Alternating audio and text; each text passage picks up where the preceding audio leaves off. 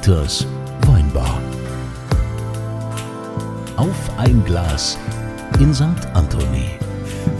Hier seid ihr genau richtig. Das ist der Ort, an dem sich Menschen einfinden, um auch Mensch sein zu dürfen, um sich wohlzufühlen. Wir essen, wir trinken, wir sprechen über das Leben und saugen es auf und fühlen uns einfach wohl. Dieser Ort ist ein ganz besonderer Ort. Herzlich willkommen in Dieters Weinbar, denn immer, wenn die schwere Tür aufgeht, fragt der Dieter, Was wohl denn trinken? Und diese Frage geht heute an Professor Henry Johannes Greten. Herzlich willkommen. Was darf's denn sein? Ich nehme mal einen kleinen weißen Riesling aus der Gegend hier. Das scheint mir angemessen. Das, So, äh, Dieter. da höre ich doch eine gewisse Vorfreude in der Stimme. Ja, ja. Und wie es der Zufall so will, habe ich ähm, eine Flasche Pettental auf. Pettental ist unser eins unserer großen Gewächse, ein Grand Cru aus dem Jahrgang 21 aus ja ich habe gerade gelesen, lobe deinen Nächsten wie dich selbst. Dann wollen wir den Wein auch loben. Dann So, ich schenke zum Wohl. hier, äh, Ja. hier Es sitzen ja noch ein paar am Tisch. Was sind Also, Ja, Nase schon mal Grüezi, gut, was ne? mit dir? Ja, ich, ich habe noch Rotwein bei mir drin, aber ist egal. Prost. Dann Zum Wohl. Zum Wohl. Onkel. So, wir, müssen ja, wir müssen ja zu Anfang immer fragen, eigentlich ist ja so in der Weinbar hier, ne, da duzt man sich, ne? Wir haben jetzt öfter mal Professoren, auch Politiker und wichtige Menschen und da müssen wir immer fragen, ist es Ihnen wichtig, dass wir Sie diez, äh, siezen oder können wir hier oder die- duzen? diezen, können wir hier einfach du sagen? Ja, das ist doch normal. Beim Wein sowieso. Ja. Ja, dann. Also wunderbar. Dann herzlich willkommen, Professor. Schön, dass du da bist. Äh, für was? Äh, jetzt äh, bist du ja kein, sagen wir mal, Professor, der jetzt irgendwie Also hier steht erstmal Dr. Med, ja? Ja, hier steht auch Dr. Med. Genau, wir haben nämlich ein Buch, ein Buch, ein genau. Buch bekommen und dieses äh, Buch äh, hast du ja geschrieben. Äh, Dieter, wenn du vielleicht mal kurz den Titel des Buches vorlesen würdest. Das Buch heißt Heilen mit der Intelligenz des Körpers. Ja, die Intelligenz des Körpers. Da steht jetzt Dr. Med, aber du bist aber auch Professor Ja. und beides. Also ja, das ist eigentlich häufig so. Das eine schließt das andere ja nicht aus. konsequent. okay, aber Hier du gibt's aber noch einen witzigen Untertitel, äh, der heißt Das Beste aus chinesischer Heilkunst und westlicher Medizin. Jetzt wird's ja überhaupt erst interessant. Ja, denn wie wir wissen, bist du ja hier in Deutschland äh, der absolute Crack, der absolute TCM-Experte, wie man sagt, für diese traditionelle chinesische Medizin. Ist das richtig? Haben wir das gut recherchiert? Toll recherchiert. Solche Recherchen gefallen mir. Das steht auch auf dem Buchrücken übrigens. man, man kann das ja auch googeln. können wir, können wir auch machen. Ja. also jetzt erstmal die Frage, wie bist du denn überhaupt dazu gekommen? Also ich nehme mal an, du hast normal Medizin äh, studiert, äh, so wie das auch hier steht als Dr. Med. Und dann, äh, wie kam das, dass du gesagt hast, du interessierst dich für chinesische Medizin? Ja, die Frage ist, wie normal ist gut, nicht? Normal wäre auch ein IQ von 100 und da kenne ich drei Leute in dieser Runde, die sagen, ich bin lieber nicht normal. Aber ähm, ich möchte schon sagen, das ist manchmal sind das Fügungen, die man im Nachhinein als unzufällig und damit vielleicht eben auch von oben gesteuert betrachten könnte. Ne? Man kennt ja jeder, es gibt so Begegnungen im Leben, bei denen fühlt man, dass irgendwas Besonderes passiert. Und bei mir war das genauso. Ich war Medizinstudent und studierte heimlich noch Gesang. Heimlich, weil mein Dekan, damals der gute alte Professor Hardeck in, in Heidelberg, ähm, mir verbot, Gesang zu studieren. Man darf nämlich als Medizinstudent, da man ja mit einem Studienplatz, sehr begehrt ist, darf man nicht zwei Sachen einfach studieren. Man muss die Erlaubnis des Dekans haben. Und ich ging mit einem Empfehlungsschreiben dahin und er sagte, nein, ich muss Sie vor sich selbst beschützen. Studieren Sie nur Medizin, das andere wird alles zu viel. Stimmt übrigens auch, aber ähm, ich habe das damals anders gesehen. Na, vielleicht ist es auch notwendig gewesen. Und ähm, es stellte sich dann raus, dass in diesen in diesem heimlichen Gesangsstudium, von dem mein Dekan keine Ahnung hatte, ähm, ich einfach gemacht habe, ohne ihn zu fragen und es ist nie aufgefallen, da bekam ich äh, Probleme mit meinen Nebenhöhlen, die hatte ich schon vorher einmal und ähm, habe mich dann an einen an einen Arzt gewandt, den ich kannte. Ähm, und äh, der bei einem Kongress einen Vortrag hielt über Akupunktur und chinesische Medizin. Und dann nahm ich zur Seite und sagte, mach das mal. Und das war so gut, dass ich diese Probleme den Nebenhöhlen überwiegend nicht mehr hatte. Vorher hat mir ein ähm, der Professor Schiller äh, empfohlen, ich sollte überhaupt nicht Gesang studieren, aber das war für mich gar nicht möglich. Ich war eben da verrückt nach und, und so konnte ich das dann machen und dann bin ich immer mehr da hineingeraten und habe durch ganz viele schöne Fügungen und Hilfe guter Menschen äh, ja, mich da ähm, hineinbegeben, hineingelebt. Aber wenn man noch natürlich westliche Medizin studiert und auch Wissenschaft gemacht und war immer so ein bisschen zwischen den Welten und ähm, habe einen Weg gefunden, beides so zu kombinieren, dass es anders kombiniert wird. Also nicht zwei Welten äh, treffen aufeinander, sondern wir nehmen nach einem ganz bestimmten System das Beste dieser beiden Medizinformen und dann kombinieren wir das für jeden Patienten individuell. Das heißt, wir haben immer zwei Diagnosen. Eine Diagnose westlich, das muss sein, das bringt auch viel Sicherheit und wollen ja auch niemanden mit Kräutern oder Nadeln oder mit Übungen therapieren, der jetzt was ganz Ernsthaftes hat, wo das gar nicht geht. Ähm, und dann machen wir eine zweite Diagnose, meist in einem Aufwasch, in einem Vorgang. Das ist die chinesische Diagnose und die haben wir jetzt mit Hilfe chinesischer Freunde, aber auch äh, vieler westlicher Wissenschaftler verbessert an einigen Stellen oder man kann auch sagen, ihren früheren Zustand versucht wiederherzustellen. Und so ähm, arbeiten wir jetzt seit Jahrzehnten und freuen uns daran, dass wir laufend neue wissenschaftliche Erkenntnisse gewinnen können, die belegen, dass das sinnvoll ist. Dieter, also Fragen. Ich bin, äh, Konstantin, du siehst mich äh, selten so äh, äh, nicht äh, so, so sprachlos. Ja. Ne, ich finde es total äh, spannend und ich hatte jetzt schon wieder zwei Fragen im Kopf, die er aber äh, dankenswerterweise selbst beantwortet hat. Ne? Das von diesen beiden Welten. Aber also, eine Frage hätte ich dann jetzt doch. Ähm, ist eine besser, ist eine schlechter? Nein, das kann man nicht sagen. Also ich bin der festen Überzeugung, dass für die meisten Alltagserkrankungen die chinesische Medizin sogar viele Vorteile hat.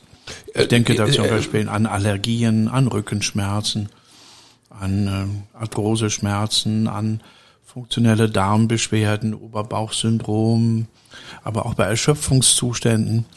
Die chinesische Medizin besteht übrigens aus viel mehr als nur Akupunktur, das kennt man bei uns. Aber das sind sehr viele verschiedene Methoden, von denen fünf oder sechs sozusagen die Kernmethoden bilden. Da arbeitet man mit den Händen, mit Kräutern, mit Diätetik, ganz fantastischen Übungen. Man arbeitet mit der Seele und dem Körper und das ist eine, eine großartige Medizin, wenn sie richtig angewandt wird. Aber die Westmedizin, die bringt uns in vielen Fällen Sicherheit. Sie ist in vielen Fällen auch erfolgreicher. Man muss eben jetzt unterscheiden, ähm, was mein, was der individuelle Patient benötigt. Und dazu braucht man eine Menge Kenntnisse aus beiden Fachrichtungen. Und so haben wir normalerweise eine Sollstärke von acht Ärzten in Heidelberg, die in dem Institut dort arbeiten und äh, die eben ihre verschiedenen Fachkenntnisse einbringen. Und die chinesische Medizin machen wir alle, jeweils aber auch mit unterschiedlichen Schwerpunkten, so ähnlich wie Fachärzte vielleicht vergleichbar. Und äh, es macht unheimlichen Spaß. Und wir haben äh, eine große Freude daran, äh, zu sehen, was da passiert. Ich hatte als äh, Kind und Jugendlicher schlimme Probleme mit Migräne. Oder Kopfschmerzen, mal haben wir Kopfschmerzen. Also das ging so, bis ich Anfang 20 war, und zwar wirklich unerträglich. Und dann hat mein damaliger Hausarzt, der Dr. Nowotny, der sich nicht mehr anders helfen konnte, der hat sich auch mit chinesischer Medizin beschäftigt und Akupunktur gemacht und der hat mir dann irgendwann mal ein paar Nadeln in den Kopf gesteckt. Ich fand das total absurd damals. Und ähm, zack, war es weg. also ich hatte, äh, keine Ahnung, 15 Jahre lang so Anfälle, wo, wo, wo die Kopfschmerzen so stark waren, dass es auch wirklich Übelkeit nach sich zog. Und ich weiß noch, war irgendwie hier und da und, und hier und erledigt. Seitdem dachte ich, boah, krass, gut. Ja, man kann so, du sagst so krasse Erfahrungen kann man durchaus machen. Und ähm, die macht aber nicht jeder, weil einmal die es natürlich auch Kopfschmerzen gibt, die man westlich behandeln müsste. Aber überwiegend machen wir auch diese schönen Erfahrungen. Und äh, dann natürlich macht sie nicht jeder, weil das dieser Prozess für jeden Patienten zum Beispiel diese richtigen Punkte auszusuchen nicht so banal ist. Da, da kann man einiges dazu äh, sagen, was sicherlich für den Rundfunk jetzt ja, und für die, für die Hörer zu Hause oder für den Podcast vielleicht sogar zu viel wäre, weil es nichts Langweiliges gibt, als einen Experten über irgendwas schwafeln zu lassen. Und diese, diese Gefahr möchte ich hier nicht aufkommen. Äh, ja, ich bin mal mein Glas mit diesem köstlichen was macht die, was macht die chinesische Medizin, wenn es so ganz hart wird? Also wenn es keine Ahnung Darmkrebs oder irgendwie sowas, Lungenkrebs, wie, wie? Ja, wir haben ja das, das große Glück, dass wir das nicht alleine mit chinesischer Medizin behandeln müssen und eigentlich auch nicht sollten. Wir sind ja gerade in Heidelberg unglaublich verwöhnt. Wir haben das nationale Kompetenzzentrum für Tumorerkrankungen dort. Und viele andere Krankenhäuser haben ja auch Tumorboards. Das heißt Gremien von Ärzten, die gemeinsam beschließen, was der einzelne Patient braucht. Und im Allgemeinen, ja, als grundlegende Philosophie sagen wir, was dieses Tumorboard sagt, das ist wissenschaftlich so gut abgesichert, wie es im Moment geht. Und das unterstützen wir. Was wir da zum Beispiel machen ist, wir können die Übelkeit bei, bei Chemotherapie sehr weitgehend äh, beseitigen. Wir haben diese grauenhaften Müdigkeitszustände und so weiter sehr weitgehend weg. Wir können zeigen, dass für die Erkrankung der Nerven, die Polyneuropathie, die durch diese Medikamente manchmal ausgelöst wird, dass wir die gut und erfolgreich behandeln können. In verschiedenen wissenschaftlichen Studien haben wir überhaupt die Polyneuropathie untersucht. Wir können sogar das Blutbild mit Nadeln und Kräutern verändern. Dazu fehlen uns noch ein paar Studien, aber es sind schon ein paar Papers herausgekommen, die wir auch nicht nur unterstützen, sondern auch selbst äh, gemacht haben. Und man muss eben immer versuchen, wenn man in so einer Stereomedizin ist, das Beste aus zwei Welten, das ist ja unser, unser Motto. Wenn man das Beste aus zwei Welten will, dann muss man immer versuchen, diesen, diese Integration hinzukriegen. Integration ist ja das eines in sich, das in das andere integriert, aber das andere muss es auch aufnehmen. Es ist ein, also ein zweiseitiger Prozess, ne? so eine Art Doppelpfeil in zwei Richtungen. Und da muss jede Seite lernen und jede Seite muss sich selbst auch plausibel machen. Und das, was, was glaubhaft ist in unserer westlichen Welt, das sind Studien. Und deshalb versuchen wir schon jetzt seit Jahrzehnten immer wieder Studienprotokolle zu entwerfen, die das zeigen. Das ist nicht immer leichter. Ein, ein lieber Freund von mir hat Polyneuropathie, was sein äh, Leben stark beeinflusst und einschränkt. Und das heißt, dem kann ich jetzt getrost Ihre, den kann ich mal an Sie verweisen. Also da gibt es Möglichkeiten in der chinesischen Medizin, dem ja, zu helfen. Krass. In der Tat. Es ist ein altes Konzept, das wir schon in den 90er Jahren entwickelt haben und dann Anfang der 2000er ähm, mit Freunden an der Uni Hamburg ähm, entwickelt haben und auch wissenschaftlich dargelegt haben. Darüber gibt es eine Reihe wissenschaftlicher Veröffentlichungen. Wenn ich richtig informiert bin, machen die Hamburger jetzt mit der Charité weiter. Wir Heidelberger sind schon längst an anderen Projekten natürlich. Und ähm, das kann man deshalb besonders gut empfehlen, weil es ja schon ein wenig belegt ist. Ne? Und diese, dieser wissenschaftliche Beleg, da sind wir aus der chinesischen Medizin der westlichen Welt noch was schuldig. Man muss so klar sagen, es hat niemand von den Kollegen, die ich bisher kannte, das rundweg abgelehnt.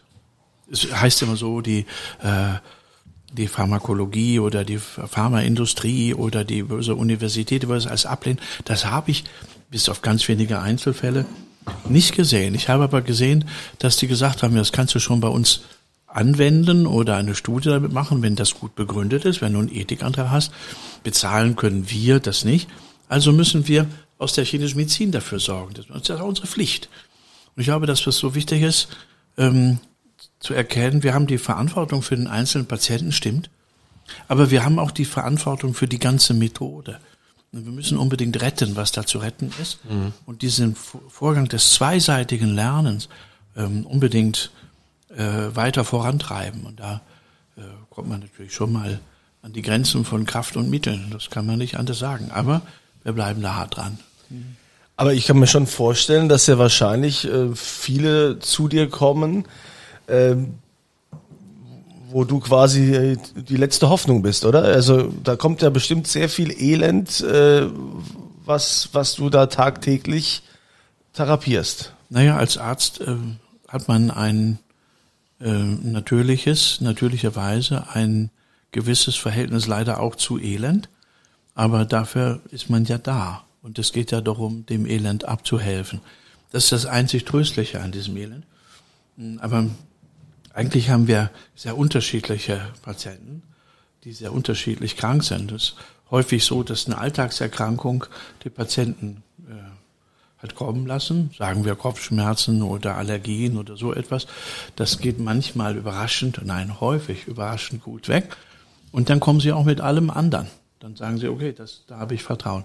Umgekehrt haben wir mal nachgezählt ähm, und ermittelt, das ist schon lange her, ähm, wie viel Vorbehandler unsere Patienten hatten. Also wie viele Ärzte haben die eigentlich gesehen, bevor die zu uns kommen. Häufig übrigens zu spät zu uns kommen. Mhm. Ähm, und das waren im Schnitt etwa fünfeinhalb Vorbehandler. Das heißt, es gibt so eine Art Facharztzirkus, ein Facharztmarathon, ne, kennt jeder. Dann wird man hierhin, dahin, dorthin geschickt und jeder trägt auch was Sinnvolles bei, aber jetzt fehlt eigentlich die Heilung. Ne? Das ist für den Patienten natürlich sehr unbefriedigend. Es gibt sogar Studien, die zeigen, dass äh, fast neun von zehn Patienten, ähm, die etwa nativ, also zuerst zu einem Arzt äh, kommen mit ihren Symptomen, die so ganz alltäglich wären, keine veränderten Messwerte im Blut oder sonst wo haben. Das heißt, dass die Standarddiagnostik der westlichen Medizin für fast neun von zehn nach diesen Studien, ne, ich will es auch gleich sagen, Krönke und Mangelsdorf haben das rausgefunden, ich glaube 89 und im American Journal of Medicine veröffentlicht. Falls jemand interessiert bei diesem Podcast, ja, kann man alles belegen und möchte ich auch immer gerne. dass also äh, doch die Medizin nicht so gut Bescheid weiß über den Patienten, wie der Patient will. Aber eigentlich kennt das ja jeder. Die erschöpfte Mutter, die am Ende ihrer Nerven ist, Kopfschmerzen hat, Verspannungen hat, Bauchweh, geht zum Arzt, der sagt, ich nehme Ihnen mal jetzt das große Blutbild ab und rauskommt nichts.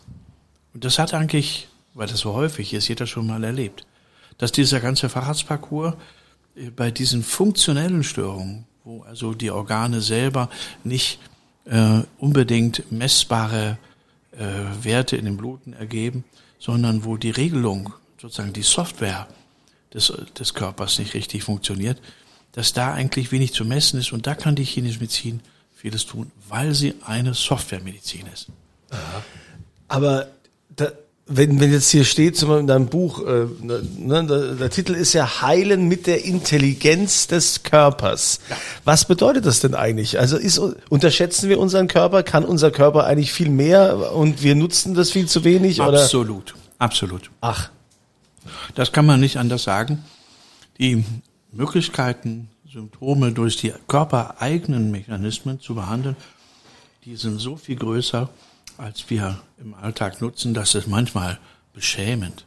Wir haben manchmal Leute, die kommen, äh, wie sie das gerade sagst, mit dem Kopfschmerzen seit vielen Jahren und machst du drei kleine Bewegungen oder eine kleine Korrektur der Kopfhaltung oder ein paar Nadeln und dann hat man zunächst einmal ein gutes symptomatisches Ergebnis und manchmal ist mir das sogar peinlich. Da kommen Leute teilweise aus dem Ausland oder so und, und ähm, und das ist dann so, so ganz banal zu behandeln. Und das ist dann, das sind so Erlebnisse, die haben wir fast jeden Tag, ähm, wo wir sagen, diese körpereigenen Mechanismen, die sollten wir besser integrieren. Das sollten wir machen, weil das auch dann nebenwirkungsarm ist. Ne? Nebenwirkungsfrei ist übrigens auch die chinesische Medizin nicht, wäre einfach gelogen. Und die muss eben richtig gemacht werden. Dafür haben wir Modelle erstellt und dieses Buch handelt auch ein bisschen von dem Heidelberger Modell, das auch in China schon viele Leute überzeugt. Es gibt auch Letter, so Letters von der, äh, ein Brief von der State Administration of Chinese Medicine von einem hohen Funktionär, der das ausdrücklich schriftlich bestätigt, äh, dass das eine sinnvolle Sache ist für die Integration.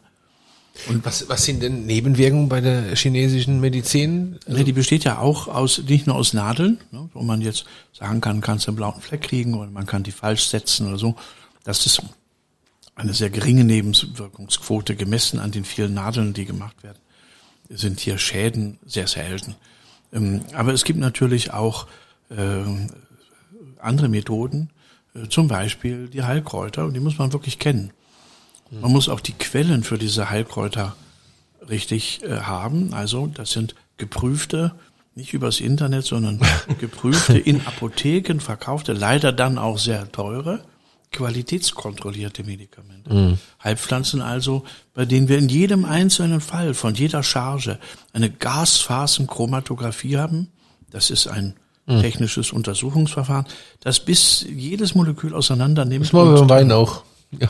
Das machen wir beim Wein auch gern mal, wenn es schwierig ja, wird. Ja, wenn ja. es schwierig wird. Ja, ein hält Hoch vom- auf den hält Gaschromatograph. vom Genuss ab. Ja. Aber hier ist das. Und das kann schon mal Nebenwirkungen geben. ne? Ich hab, äh, wir, wir dokumentieren das in unserem Fachverband der Deutschen Gesellschaft für traditionelle chinesische Medizin in Heidelberg. Ähm, versuchen wir do, zu dokumentieren und damit eben auch zu zeigen, wo sind Gefahrenpotenziale. Ähm, wir haben durch diese besondere Anpassung der Diagnose, so glauben wir, dass wir also diese Diagnostik der chinesischen Medizin etwas konkreter und etwas feinsinniger stellen, haben wir nach unserer Auffassung weniger Wirkung, aber Nebenwirkung. Aber es könnte zum Beispiel sein, äh, dass jemand Apfelsaft trinkt und davon eben einen halben Liter. Da würde sich keiner wundern, wenn der Blähung und Durchfall bekommt. Ja, ne?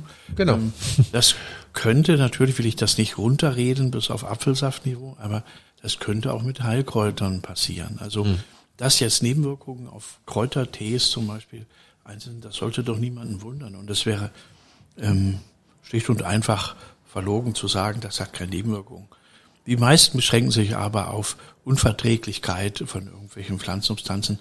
Es gibt aber auch Fälle von Nierenversagen, Leberkoma und so. Und das in der Regel durch unsachgemäße Anwendung entstanden. Oder durch schlechte Produkte. Ne? Wenn die voller Pestizide sind, dann kann man auch mit diesen Kräutern äh, Leberschäden verursachen und so weiter. Also das soll man nicht kleinreden. Aber es geht eben darum, die Integration zu machen. Und diese Integration bedeutet ja, dass wir auch die westlichen Qualitätsmaßstäbe für diese Medizin brauchen. Und dazu eben auch saubere Medikamente und äh, ein Berichterstattungssystem, also ein Register der Nebenwirkungen und so weiter. Das ist eine ganz große Aufgabe, die eben wenige Menschen alleine nicht stemmen können, sondern die einer großen äh, Zusammenarbeit äh, erforderlich macht. Das ist ja, also, ähm, jetzt, klar, also für diejenigen, die sich noch nie mit dieser traditionellen äh, chinesischen äh, Medizin beschäftigt haben, ähm, wie geht man denn dann da, da vor, also mit, mit der Diagnose? Also keine, keine Ahnung, ja. Also hier unsere Ordonnanz, der Matthias, der kommt jetzt zu dir und sagt, hallo, ich bin der Matthias. Ähm, äh, haben Sie vorher irgendwelche Tests über ihn? Sehen Sie irgendwas oder schauen Sie dann nur den Mensch an? Wie funktioniert das? Natürlich jeder ein bisschen eigenfrei, aber die ganz traditionelle Methode ist, eben sehr genau zu beobachten und dabei eine Menge Dinge über den Körper zu sehen, die man mit dieser Beobachtungsschule auch leichter bekommt. Dann gibt es einige diagnostische Techniken, zum Beispiel die Zungen- und Pulsdiagnose, für die wir heute ganz gut erklären können, der Mechanismus sehr ganz, ganz gut erklären können. Zu- Zungen- und Pulsdiagnose. Ja, ist richtig. Das wären so die klassischen Renner.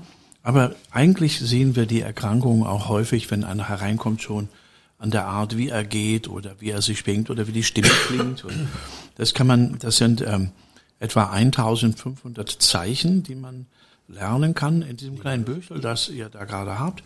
Ähm, ist hinten auch so eine Tabelle mit häufigeren Symptomen. Aber ähm, die kann man jetzt nicht, das kann man nicht alleine machen. Es sind eben 1500. Ich habe so ein Lehrbuch geschrieben, was unsere Masterstudenten äh, auswendig lernen müssen, und zwar wirklich auswendig lernen müssen.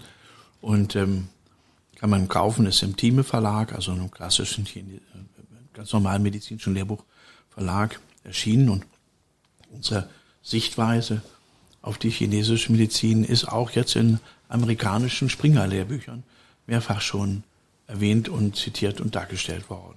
Also wir arbeiten uns so allmählich durch wie ins Schlafenland. Ne? Dieter, magst du nicht mal deine Zunge rausstrecken? Ich will es, will es mal sehen. Nein. Zeig doch, zeig doch dem Professor mal deine Nein, da Zunge. hab ich zu viel Angst. Hast du zu viel Angst? Ja, ja, da habe ich zu ja. viel Angst vor. Ja, ich, ich glaube, da gibt vor allen Dingen, ich, ich gucke hier Ich- gerade dahin rein und denke, okay, habe ich alles? ich glaube, ich glaub, da gibt's doch bestimmt auch so so so so so ein Ethikkodex, oder? Sie würden jetzt wahrscheinlich auch nicht irgendwie sagen, keine Ahnung, Sie sehen Sie sehen direkt von der Zunge, der Mann hat Krebs. Sagen Sie dann was oder sagen Sie dann nee, das äh, Nein, so ist das nicht. So, so funktioniert das nicht. Ähm, die erste Frage, die ihr gestellt habt, war ja, was ist denn das Intelligenz des Körpers? Ja. Und deshalb, äh, die würde ich eigentlich am liebsten zuerst beantworten und versuchen. Und die zweite Natürlich. Antwort ist, wie lese ich denn, was der Körper mir Intelligentes zu sagen hat? Das sind ja die beiden tollen Fragen. Und da ähm, gibt's ähm, eine alte Auffassung, die wir im Westen, aber auch in China haben, dass ein Symptom eine Bedeutung hat. Und zwar eine Bedeutung für das, den Lebensweg eines Menschen. Zum Beispiel kann das bei, vor allem bei chronischen Symptomen so, dass sie einem sozusagen etwas sagen wollen. Und das Erstaunliche ist, dass in der alten daoistischen Philosophie, die keineswegs mit der Daoismus-Industrie verwechselt werden sollte, die gibt's auch, ne? äh, gibt es sozusagen eine mathematische Formel, im Grunde eine Kreisfunktion, die dort verwendet wird, um äh, Leben zu beschreiben, Lebensvorgänge zu beschreiben. So, Moment. Hm. Und diese Formel wird in diesem Buch auch erklärt. Wir sind weit davon entfernt, äh, dieses Fünf-Elementen-Modell, das jetzt seit den 50er Jahren des letzten Jahrhunderts so stark im Vordergrund steht, auch so im Vordergrund zu sehen. Das ist eher sowas für Volksmedizin. Es gab aber immer auch eine äh, sozusagen Hochmedizin, mit, basierend auf wissenschaftlichen Modellen. Und damit haben wir uns schon als Studenten beschäftigt mit chinesischen Gastwissenschaftlern im Hinterzimmer der Immunologie. Und da kann man jetzt erstaunlicherweise feststellen, ja, es gibt eine Wissenschaft davon, was ein, was ein Symptom bedeutet. Die kann man auch verstehen, die ist rational, das ist keine Esoterik. Und man kann sogar sagen, sagen, was das für den Lebensweg eines Patienten vielleicht bedeuten könnte. Also eine Art, die Botschaften des Körpers auch zu, zu verbalisieren. Das geht natürlich nicht so, dass man hingeht und äh, wie ein Wahrsager sagt, äh, wie hoch steht die Aktie von SAP äh, nächstes Frühjahr. Das ist in der Medizin ein verwerfliches Unterfangen. Ähm, in der chinesischen Medizin können wir aber sagen, dass die diese Symptome etwas aussagen über ein, über die emotionale Bilanz eines Menschen. Hm. Und die kann man sozusagen wie ein Vektormodell in einem Koordinatensystem aufzeigen als emotionales Gleichgewicht. Es wird ja immer so von Harmonie gesprochen. Ne? Das ist eine schlechte Übersetzung. Es geht ja eigentlich um Balance, um, um Gleichgewichte. Harmonie, das suggeriert so, dass wenn man jetzt TCM macht, irgendwie mit milder Sorte rauchend rausgeht und ein Liedchen pfeift, das ist natürlich vollkommener Käse. Also dieses, dieses, die Sehnsucht nach Harmonie anzuregen durch so eine Übersetzung würde ich sogar eher so ein bisschen kritisch sehen. Gleichwohl ein Wort wie innere Balance finden oder einen inneren Weg finden, das ist durchaus ein wichtiges Thema in der chinesischen Medizin, wenn man sie so in ihrer alten ursprünglichen Form betreibt. Heißt es also, wenn ich ewig lang Liebeskummer habe oder ich habe richtige Probleme mit meinem Ehepartner oder so, dass mich das äh, auf Dauer krank macht, wenn ich dann die innere Balance nicht habe? Ja, also du hast ja neulich zu mir gesagt, eine Frau kann einen Hund nicht ersetzen. Das Ja. fand ich also sehr interessant. Was, das hast du gesagt, Kunzilein? Wirklich? Und das fand, ich, das fand ich jetzt auch ganz ei. interessant, aber ich bin Ei, ja auch. Hundefan. Wir haben ja eine lange familiäre Diskussion, äh, Pferde oder Hunde. Wir haben uns dann ähm, mit Einverständnis meiner Tochter, ja mit Zutun meiner Tochter für entschieden Hunde, weil die auch, die kann man auch mit ins Bett nehmen, Pferde nicht. Und äh, das, Teile des naja, Pferdes. aber jetzt zurück zu dem, zu dem äh, Thema. Ähm, auch Liebeskummer kommt vermutlich nicht ganz zufällig. Ne? Dann hast du ja auch die alte Frage damals gestellt, passen Frauen und Männer überhaupt zueinander? Das war ja dieses lange Gespräch, das wir führten und das ist ja bis heute unklar. Loriot, den ich sehr liebe, sagte nein, die passen nicht zueinander. Ja, und, aber jetzt mal zurück zum, zum Ernst. Symptome können zum Beispiel darauf hinweisen, dass ein Liebeskummer, den man hatte und den man glaubt, verstanden, bewältigt, verpackt und weggelegt zu haben, dass er doch noch etwas tut im Menschen und dass man das sogar, diese toxische Restaktivität solcher Gefühle, dass man die quasi besänftigen kann. Und dass man da was tun kann. Es ist ein ganz schwieriges Problem. Es gibt viele Menschen, die sind gerade in der Pubertät so gekränkt oder in den Early Twenties, wie man sagt, so gekränkt, dann nehmen die noch was mit davon. Gut, Ja, beim Dieter arbeitet bestimmt auch noch was. Der hat ja immer so ein gekränktes Ego. Ja, das Ja, haben wir ja, auch immer. ja, ja, ja. Ne, Ich, wo hab ich denn ein gekränktes Ego? Aber ich, ich, äh, Ich wollte das, überlege, jetzt, wollte das jetzt nicht so sagen. Ja. Als Arzt ist man immer verdächtig. Ja, ja, ja. Dass man jetzt noch zu viel, zu viel. Ne? Und, und du hast schon recht, er ist ein bisschen empfindlich. Ne? ja, ja, ja, ja. Wirklich ist er. Ich bin eine kleine Aber er hat Diva, eine ja. schlaue Das ist ja auch die Frau in unserer Beziehung hier. Ja, ich Ja, bin, er hat mir eine ich Frau. bin, Ja, so, so. ich bin hier die Prinzessin, ja. Ja, bei uns in unserer, in unserer äh, hier. Ja, äh, ich musste das mal sagen, dass du solche Glaubenssätze hast. Und das können natürlich die Hörer auch überall Ja, interessieren. das ist wichtig, dass, dass Sie das auch wissen. Ich finde ich find das ja interessant, Konstantin, über was du so sprichst, wenn Ah, ich nicht dabei bin. Ja, das ist cool. Über sagt er, das letzte Kind hat Fell. Ja, das sagt man ja auch oft. Aber ähm, das äh, jetzt in dem Buch hast du ja auch einige Fälle beschrieben und auch so mal erzählt. Hast du denn äh, die Erfahrung, dass äh, gut als Arzt rettet man ja auch Leben oder sollte man auch? Ähm, ha- hast du schon vielen Menschen so geholfen, dass die gesagt haben, ja Professor Greten, ohne Sie wäre ich jetzt wahrscheinlich schon tot? Dazu sage ich jetzt gar nichts. Dazu sage ich jetzt gar nichts. Nein, das ist ja ungehörig, darauf zu antworten. Das will ich nicht machen. Wir sind letztlich, das müssen wir auch mal klar formulieren und zu klaren Formulierungen tendiert man ja nicht immer aus Takt, aber wir sind letztlich Beobachter eines Geschehens, das nicht von uns kommt. Es ist in dem Patienten wirksam und ähm, ich, ich glaube, wir sind mehr so Arbeiter im Weinberg des Herrn. Wir tun, was wir tun können, äh, um dem Chef äh, zu helfen, ähm, das Richtige zu machen. Ich würde nicht sagen, dass ein Arzt einen Menschen heilt, sondern dass es das tut. Und, und das halte ich nicht nur für sympathischer als äh, Urteil vom eigenen Selbstwert, sondern das ist auch so. Das halte ich auch für wahrhaftiger. Es ist ja doch eine gewisse Vermessenheit, ähm, die wir uns in vielen Fragen des Lebens täglich ja, zubilligen, dass wir eigentlich sagen, wir wissen's. Und das ist übrigens auch der, einer der häufigen Gründe für Liebeskummer. Wer weiß schon, was das Gegenüber so wirklich denkt und erwartet. ne, Das ist, manchmal äh, merkt man das gar nicht, wie die Dinge auseinandergehen. Und dann steckt eben auch darin eine Botschaft. Aber es soll ja heute nicht um Liebeskummer gehen, sondern es muss ja, Das war ja, nur, war ja auch nur ein Beispiel. ja, Ne? aber natürlich gibt gibt solche Dinge. Dieter, was ist los? Erfährst du gerade was in, in dem Also Buch? Äh, ich- blätterst ja, ja, in dem ich Buch? Juckreiz, ich- Dieter, aber Juckreiz Ich, hilft waschen ähm, auch. ja, ja, nein, nein, ja, waschen geht auch. Nee, aber ich sehe mich hier, also ich, ach du, ich mach das Buch wieder zu. Ich komme mal vorbei. ich hätte da so zwei, drei Dinge, die mir, glaube ich, mal. Hat einen halben Tag beschäftigt. Ja, das macht ja nichts. Hauptsache es hilft. Aber ähm, warum jetzt chinesische Medizin? Ich meine, wir sind ja hier auch immer sozialkritisch und sind ja hier auch immer am diskutieren, was ist eigentlich mit unserem Gesundheitssystem? Da ist natürlich die Frage, inwieweit äh, lehnst du dich da aus dem Fenster? Ne? Das weiß man ja auch nie. Ähm, müsst, könnte man eigentlich mit der chinesischen Medizin, wäre es sinnvoll, dass man die noch mehr einsetzt und dass das auch ordentlich bez- bezahlt wird, äh, weil, weil ich glaube, ich weiß nicht, wie ist das, äh, zahlt überhaupt die, die normale äh, Krankenkasse, zahlt die chinesische Medizin? Ich bin jetzt ja nicht angetreten als Anwalt der chinesischen Medizin. Das muss ich sagen, sondern ich bin hier, weil ich glaube, die hat ein, ein, einige Bausteine, die uns drastisch fehlen. Ich bin ja ein Vertreter des Konzeptes das Beste aus zwei Welten. Und das ist mir so wichtig, dass ich das eben beschrieben habe, auch in diesem Büchlein.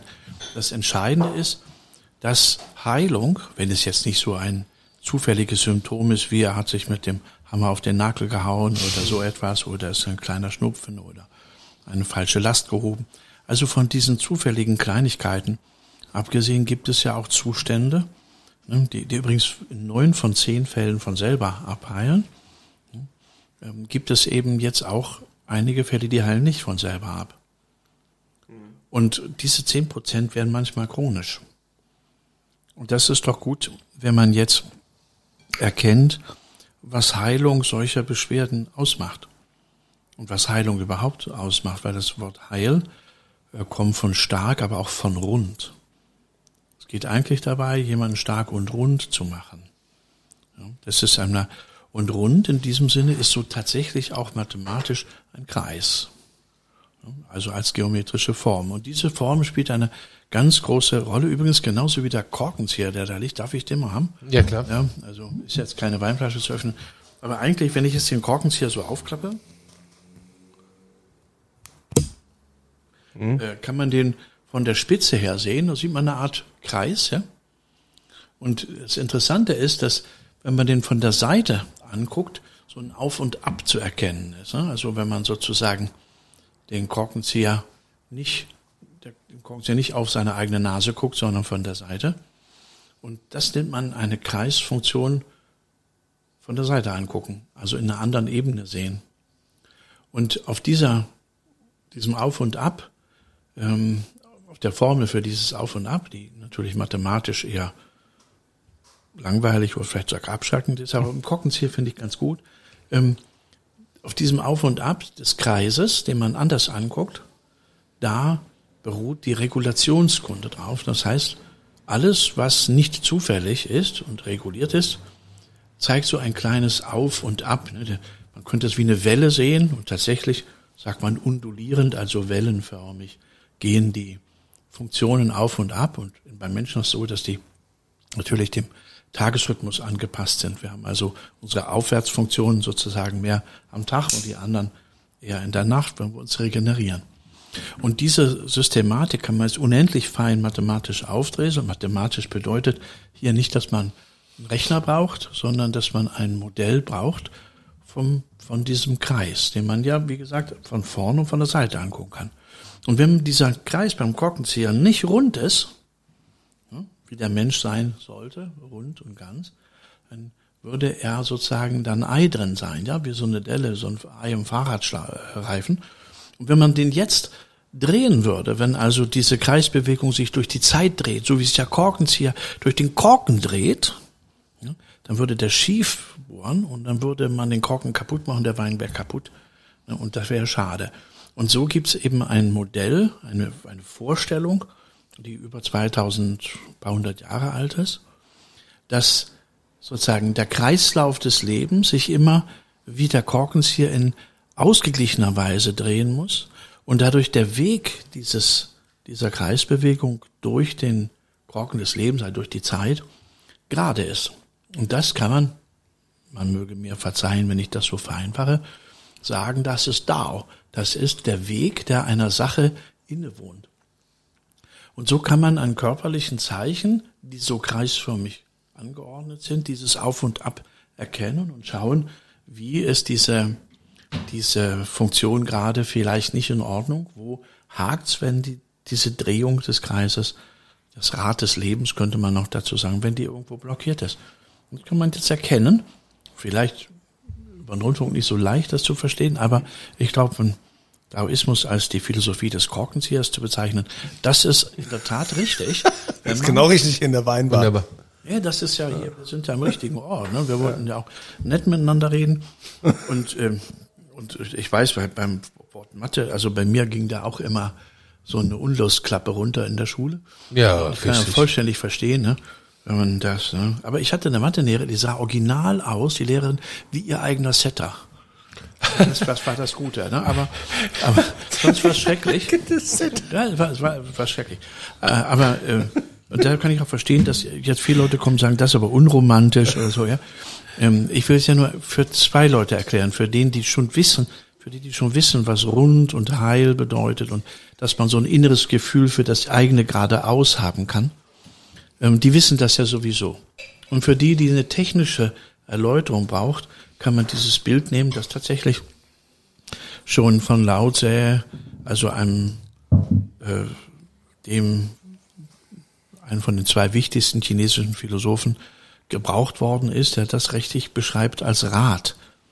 Und er sagt eben, 32 Speichen hat das Rad, also sozusagen zwei Dehnungen, wie die Felge eben auch Speichen hat, aber das Nichts in der Mitte bestimmt des Rades Brauchbarkeit oder Funktion. Und dieses Nichts wäre jetzt sozusagen beim Korkenzieher genau in der Mitte dieser Spirale. Und das wäre sozusagen der Weg, den der Korkenzieher nimmt.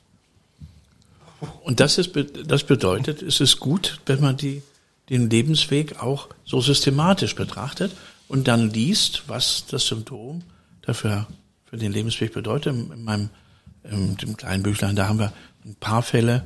Das ist, was so an einem Vormittag der, äh, der Dame, die das äh, niedergeschrieben hat, äh, aufgefallen ist. Das kommt alles aus dem gleichen Vormittag. Und da kann man einfach mal sehen, was da wieder so gedacht wird. Hm, das ist aber sozusagen eine Illustration von dem, was sonst drin steht, nämlich der unglaublich tröstliche Gedanke, es gibt eine Wissenschaft vom eingeborenen Lebenssinn. Und man kann das im Sinne der Heilung verwenden, weil man erst das Symptom erkennt und heilt, also damit beseitigt, und dann ähm, gibt es eine Wirkung auf das emotionale Gleichgewicht, also vom Körper auf die Emotionen. Und deshalb, weil die Emotionen ja uns auch leiten, ist da auch eine Intelligenz drin, eine ganz eine tiefe Intelligenz, eine tiefen Intelligenz, die die man spüren kann und die auch jeder irgendwie fühlt. Und jetzt kann man daraus auch wieder ein neues Drehen dieses Kreises durch das Leben, ein neues Drehen des Rades des Lebens wieder erreichen und das Leben geht wieder weiter. Es gibt also drei Dimensionen, wenn man das so sagen möchte. Das ist ja nur ein Bild der Heilung, die Heilung des Symptoms, die Heilung der emotionalen Balance, die dahinter steht. Und dann die Heilung dieses Dao, nämlich, dass man seinen eigenen Lebensweg findet. Dao wird ja viel drüber geredet. Lassen wir es mal raus, das wird mehr geredet als gewusst, wie immer. Also, es geht darum, dass man einen eingeborenen roten Faden hat, dem man folgt, wie ein Skript. Und wenn man dem nicht mehr folgt, dann folgt man nicht mehr seiner eigenen Natur. Und dazu steht der unglaubliche Satz im im ältesten Buch der Menschheit, in den Kommentaren dazu, zum ältesten Buch der Menschheit, der Edle, der Mustergültige, so wie man sein soll, der Edle lebt seiner Natur gemäß. Und lebt er nicht seiner Natur gemäß, so verliert er seine Würde. Und das sind jetzt natürlich bisschen geschwollene Worte, das ist alles ganz pragmatisch und da wird genauso gelacht wie hier beim Weintisch. Ja, es ist also nicht so eine hochheilige Atmosphäre, wo alle Om sagen oder sowas, sonst wird einfach gemacht. Und die Menschen kommen selber drauf.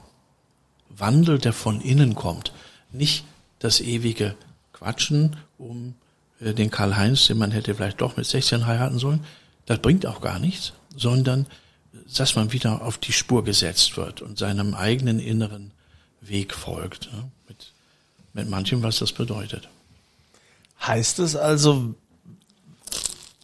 es geht in erster Linie auch um die um die innere Balance. Also heißt es, wenn wenn der Körper in seiner inneren Balance ist, dann ähm, auch die Gefühle. Und ich sprach vorhin so. Und dann kann dann kann er nicht krank werden. Also ich meine, gibt doch auch Leute, nein. die sind völlig entspannt und sind in Balance und trotzdem passiert genau, irgendwas. Genau, aber das glaube ich immer nicht so richtig.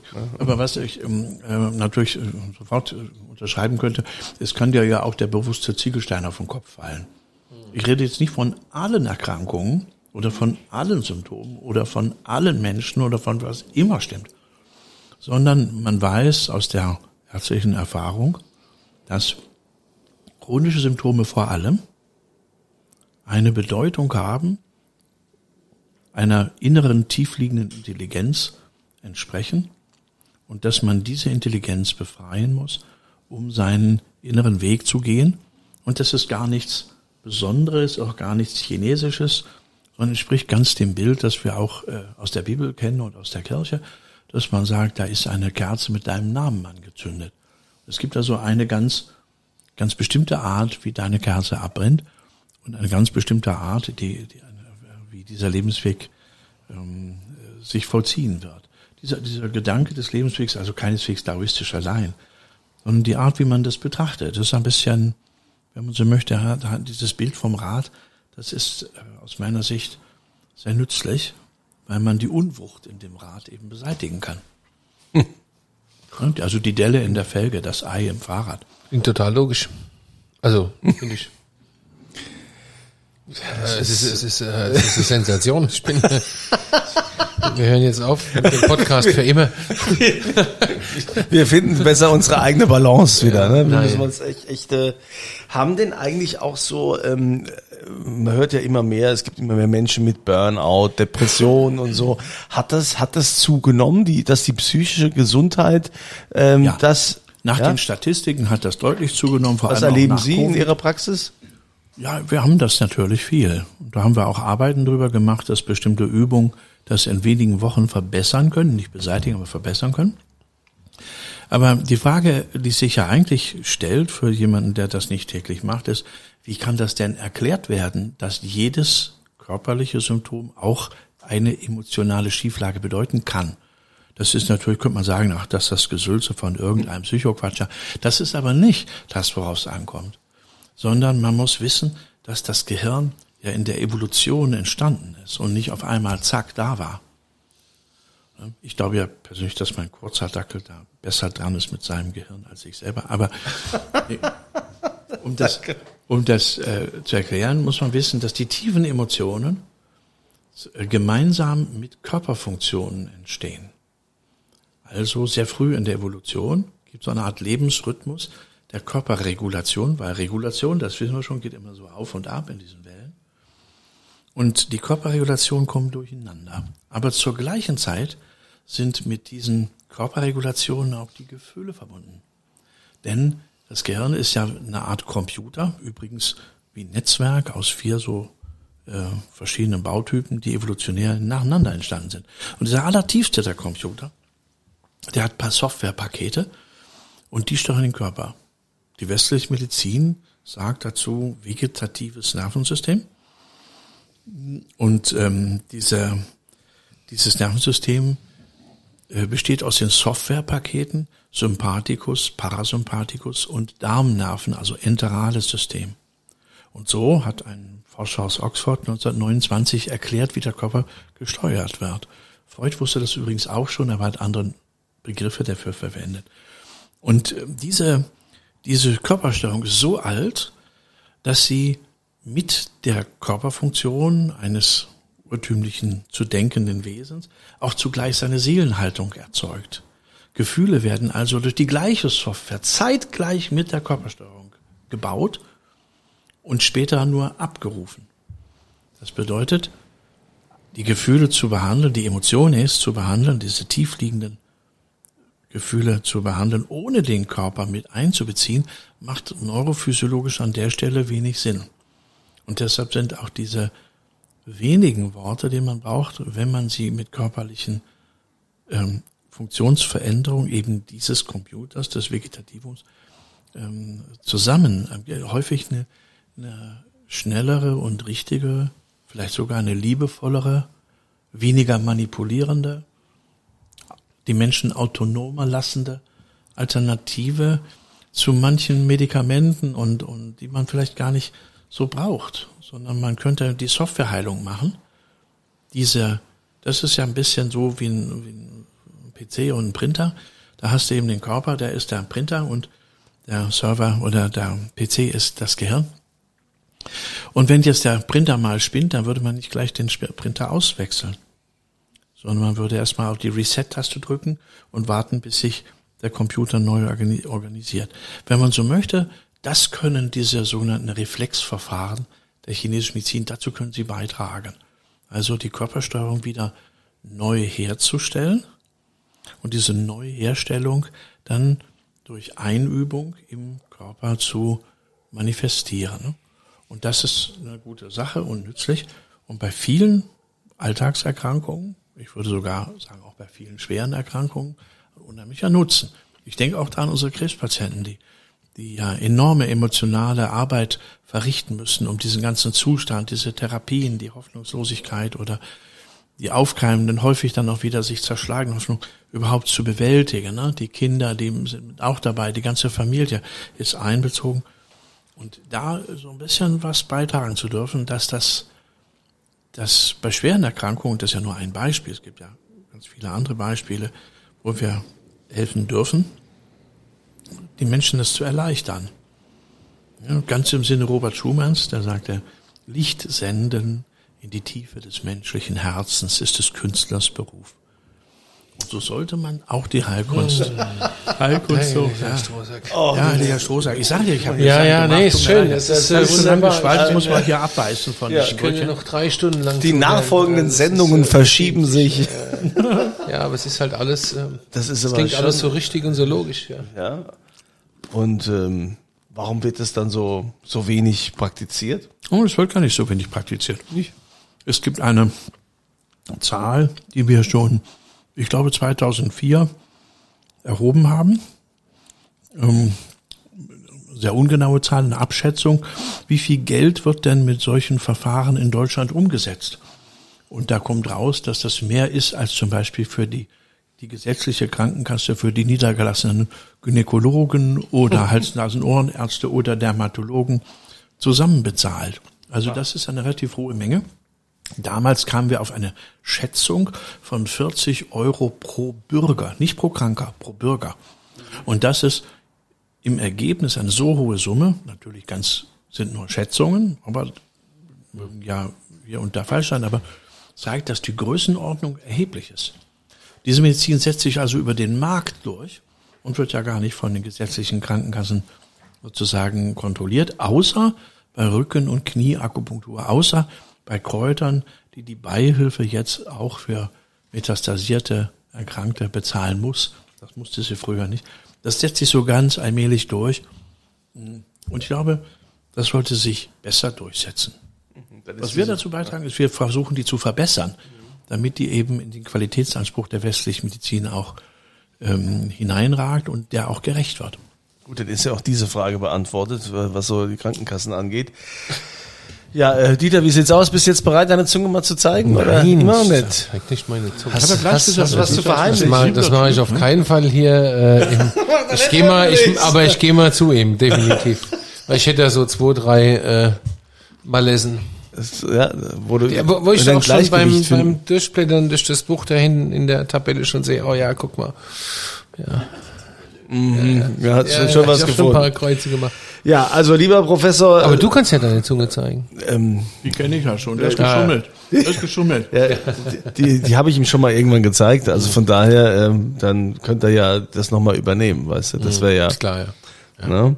Also dann, ähm, lieber Professor äh, Henry Johannes Greten, herzlichen Dank äh, für, für deinen Besuch, dass du uns äh, da mal Einblick in die traditionelle chinesische Medizin gegeben hast, in dein Wirken, so wie du arbeitest, äh, was, was du machst. Äh, es steht ja nochmal detaillierter auch in deinem Buch mit entsprechenden Beispielen.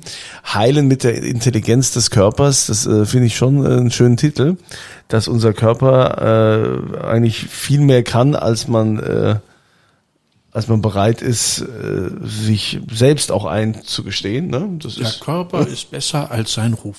ja, und der, der den Körper mit sich trägt. Ja. Ah, Also, ja. äh, wir haben ja hier auch immer, es gibt ja immer was äh, zu, zu gewinnen. Der Dieter gibt ja immer einen aus. Äh, was, Dieter, was gibt's denn heute? Naja, heute gibt's das, was wir trinken. Drei Flaschen Pettental, großes Gewächs. Dreimal Pettental, Großes Gewächs. GG, 221 oder ja, 22? 21. 22 gibt's noch nicht. Konzil. Ach so, gibt's noch gar. Ach, stimmt ja, das kommt ja erst noch. Ja, okay. Entschuldigung. So, und dann gibt's diese Frage zu beantworten. Wir werden natürlich unterhalb des Podcasts äh, ne, eben das Institut von äh, Professor Greten hier verlinken, damit ihr da natürlich jederzeit draufklicken könnt. Da gibt's dann also viele Infos nochmal dazu. Und unterhalb des äh, Podcasts, also bei dem Text, steht ja dann auch nochmal quasi den Link zum Gewinnspiel. Äh, er sagt hier, es gibt dreimal Pettental, großes Gewächs 221 und folgende Frage gilt es zu beantworten. Was hat denn Professor Greten neben seinem Medizinstudium heimlich studiert? Was hat er denn da noch heimlich studiert? A, B oder C? Findet ihr dann auf der Seite und nehmt an der Verlosung teil. Wir wünschen euch viel Glück. Ja. Äh, Herr Professor Greten, bleibst noch ein bisschen hier in der Weinbar? Es gibt noch was zu essen, was zu trinken. Vielleicht zeige ich doch noch meine Zunge. Da muss man wirklich die Frage beantworten. Der Wein ist gut. Leute, das lohnt sich, die drei Flaschen. Ne? Der Wein ist gut. Ja, und jetzt äh, kannst du vielleicht dem Dieter noch die ein oder andere Ja. Nadel setzen und nochmal die Zunge tief, anschauen. ich bin ne? tief beeindruckt. Wirklich. Ich kann es nicht anders sagen. Ich bin tief beeindruckt. Wir freuen uns, wenn ihr das nächste Mal wieder hier mit dabei seid, wenn die schwere Tür aufgeht und der Dieter fragt. Was wollen denn trinken?